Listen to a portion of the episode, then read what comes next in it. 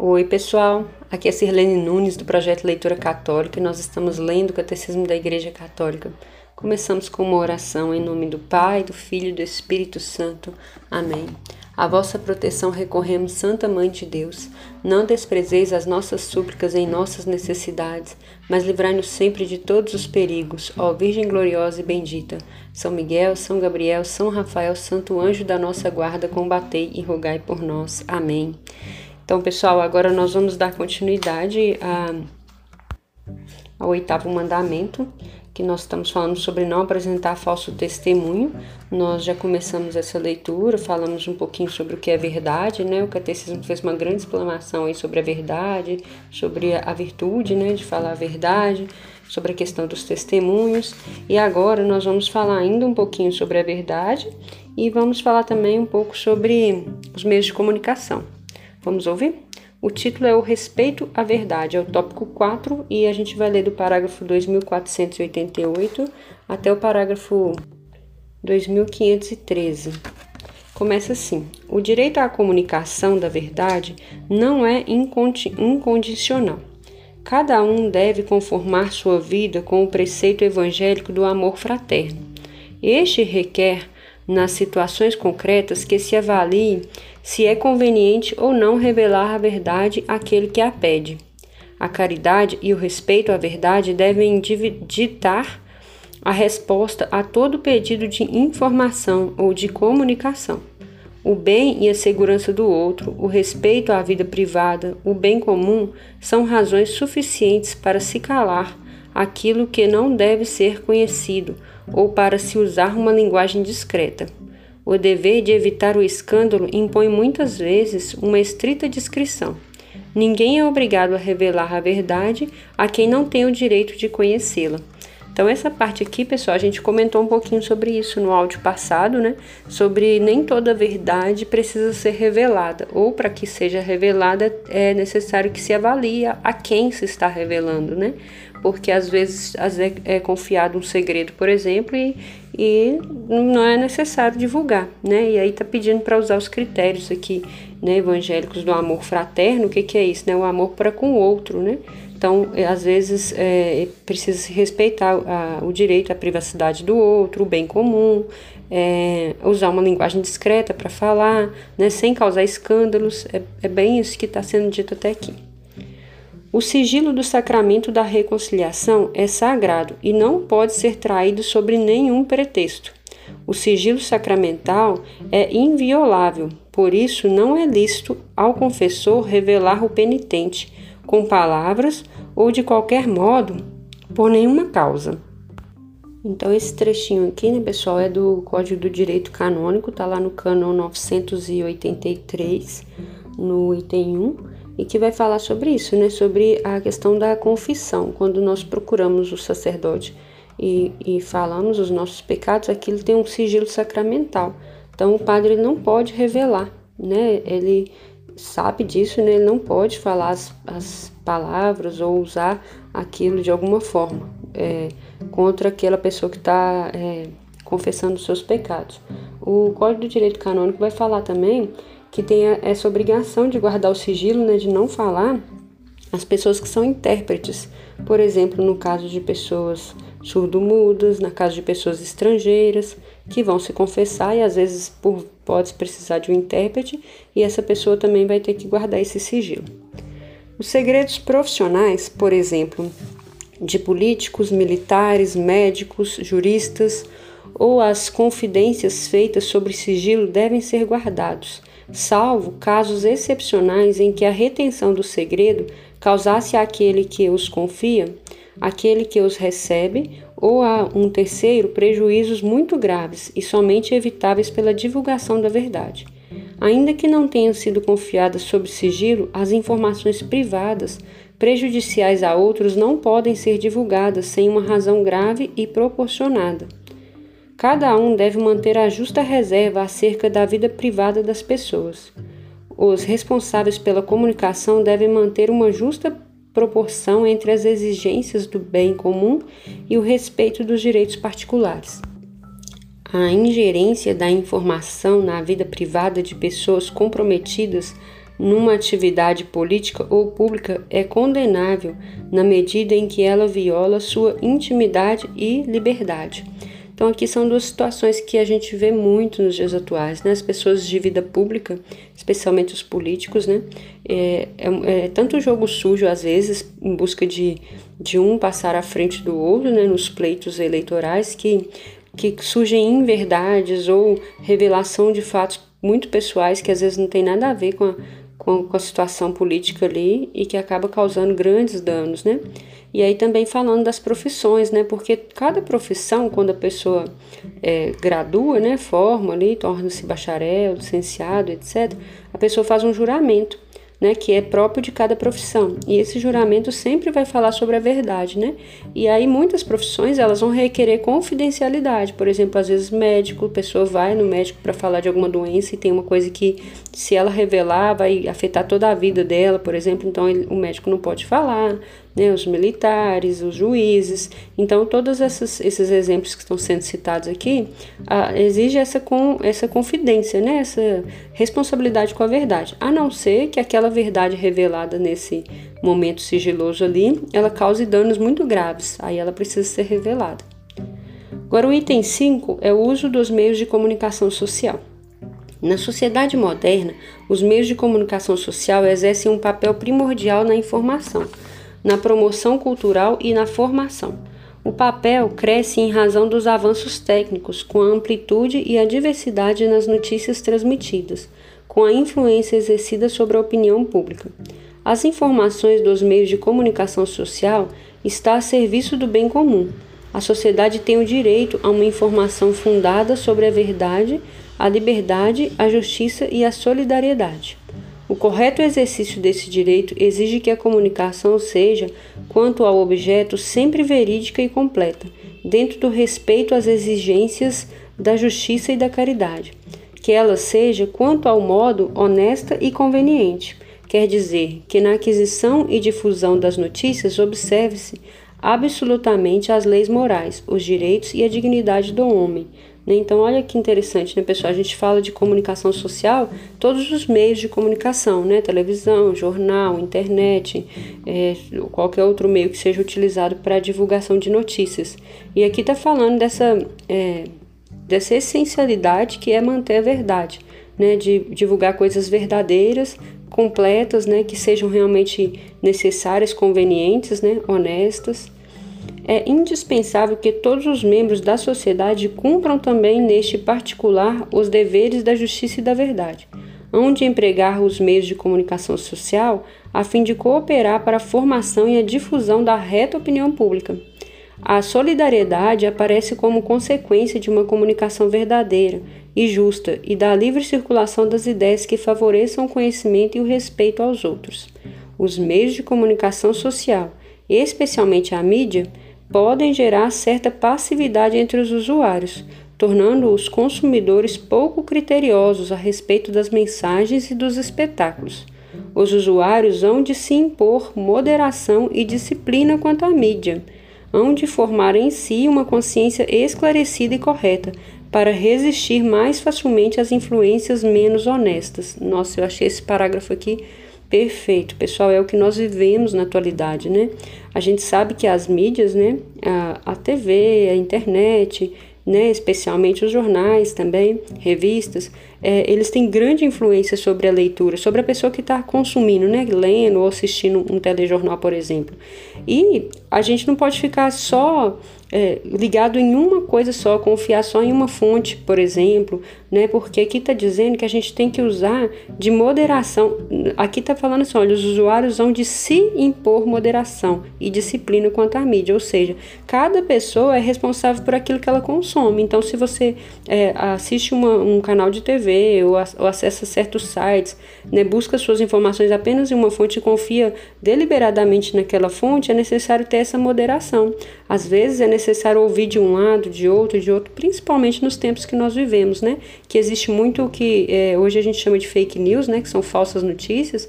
Então é muito assim, é, é muito importante que cada um forme a sua consciência, né? Que está falando ó, uma consciência esclarecida e correta, porque quando as influências vierem e elas não forem honestas, a gente tem que ser resistente, né? A gente tem que ter opinião sobre aquilo, a gente não pode ser manipulado. É isso basicamente que está sendo dito aqui. Os responsáveis pela imprensa, exatamente por sua profissão, têm o dever, na difusão da informação, de servir à verdade e não ofender a caridade, onde se esforçar por respeitar com igual cuidado a natureza dos fatos e os limites do juízo crítico a respeito das pessoas. Devem evitar ceder à difamação. Cabem às autoridades civis deveres especiais em razão do bem comum, os poderes públicos devem defender e proteger a verdade e a justa liberdade de informação, publicando leis e cuidando de sua aplicação. Os poderes públicos cuidarão para que o mau uso dos meios de comunicação não cause gra graves cause graves prejuízos aos costumes públicos e aos progressos da sociedade estabelecerão sanções contra a violação dos direitos de cada pessoa à reputação e ao segredo da vida privada. Darão, no momento oportuno e honestamente, as informações que dizem respeito ao bem comum e respondem às inquietações fundadas da população. Nada pode justificar o recurso de falsas informações para manipular a opinião pública pelos meios de comunicação. Essas intervenções não ferirão a liberdade dos indivíduos e dos grupos. Né? O que está dizendo nesse parágrafo aqui, pessoal? Que os poderes públicos, né, autoridades civis, elas precisam fazer essa moderação. Né? A gente até escuta falar muito disso, né? Às vezes uma, é divulgada uma notícia e aquela pessoa que está envolvida naquela notícia tem o direito até de processar aquela, aquele meio de comunicação que veiculou, se caso ela se sentir lesada, né? Então essas coisas elas são válidas, porque não, ninguém, cada um tem direito de defender a sua própria imagem também, né? Então toda a divulgação ela precisa ser verdadeira, né? Aqui está falando que as autoridades públicas têm que se preocupar em, em esclarecer honestamente as informações que dizem respeito ao bem comum. Então se a população está com inquietações, com preocupações a respeito de determinado assunto, as informações elas precisam ser divulgadas pelas autoridades de forma que é verdadeira, né, que as pessoas tenham acesso a essa informação, né, sem difamação, sem mentiras, sem desonestidade. A moral denuncia o flagelo dos estados totalitários, que falsificam sistematicamente a verdade, exercem mediante os meios de comunicação uma dominação política da opinião, manipulam os acusados e as testemunhas de processos públicos e imaginam assegurar sua tirania, sufocando e reprimindo tudo o que consideram delitos de opinião. Aqui se referindo a países, principalmente que têm esses regimes totalitários, como ditadura, né?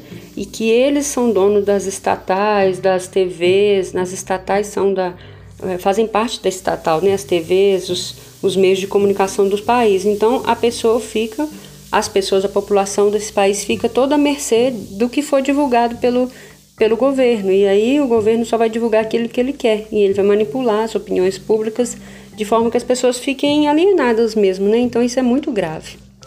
O tópico 6 agora é verdade, beleza e arte sacra. A prática do bem é acompanhada de um prazer espiritual gratuito e da beleza moral. Da mesma forma, a verdade implica a alegria e o esplendor da beleza espiritual. A verdade é bela em si mesma.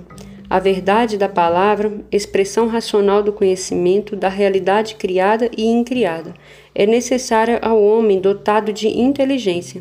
Mas a verdade também pode encontrar outras formas de expressão humana, complementares, sobretudo quando se trata de evocar o que ela contém, que o que ela contém é indizível as profundezas do coração humano, as elevações da alma, o mistério de Deus. Antes de se revelar ao homem em palavras de verdade, Deus se lhe revelara por linguagem universal da criação, obra de sua palavra, de sua sabedoria, a ordem e harmonia do cosmos, que tanto a criança como o cientista descobrem. A grandeza e a beleza das criaturas levam por analogia à contemplação do seu autor. Sabedoria 13:5 pois foi a própria fonte da beleza que os criou. Sabedoria 13, 3. Pessoal, esse trecho aqui ele está falando basicamente de, de outras formas de revelação da verdade, né? Especialmente as que Deus usou na sua revelação até aqui, né? É, usando às vezes a natureza, o que é belo, né? Porque a gente lendo a Bíblia, por exemplo, especialmente no Antigo Testamento, a gente vai ver muitos sinais que aquele povo via na natureza, né? O monte, os trovões, é, a chuva, a brisa, né? a água. Então são vários símbolos na, da natureza, né? De estrelas, do próprio cosmos, que são usados para mostrar uma verdade, que era Deus todo criador, todo poderoso. Né? Então essa, isso aqui está sendo citado. Vamos ler agora uma citação do livro de sabedoria, no, no capítulo 8, versículo 2, vai falar assim.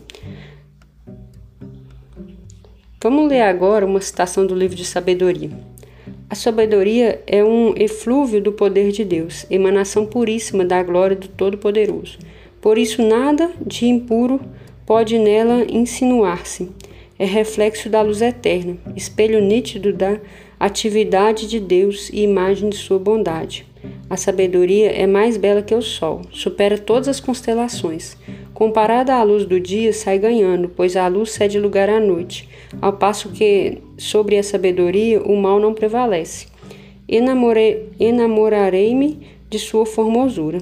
Então, aqui são algumas citações do livro de sabedoria, no capítulo 7 e 8, que estão dando esses exemplos né, de como que as pessoas viam nas, nas coisas da natureza mesmo a sabedoria divina, a presença de Deus, né, na luz do sol, né, na, na, na noite, na,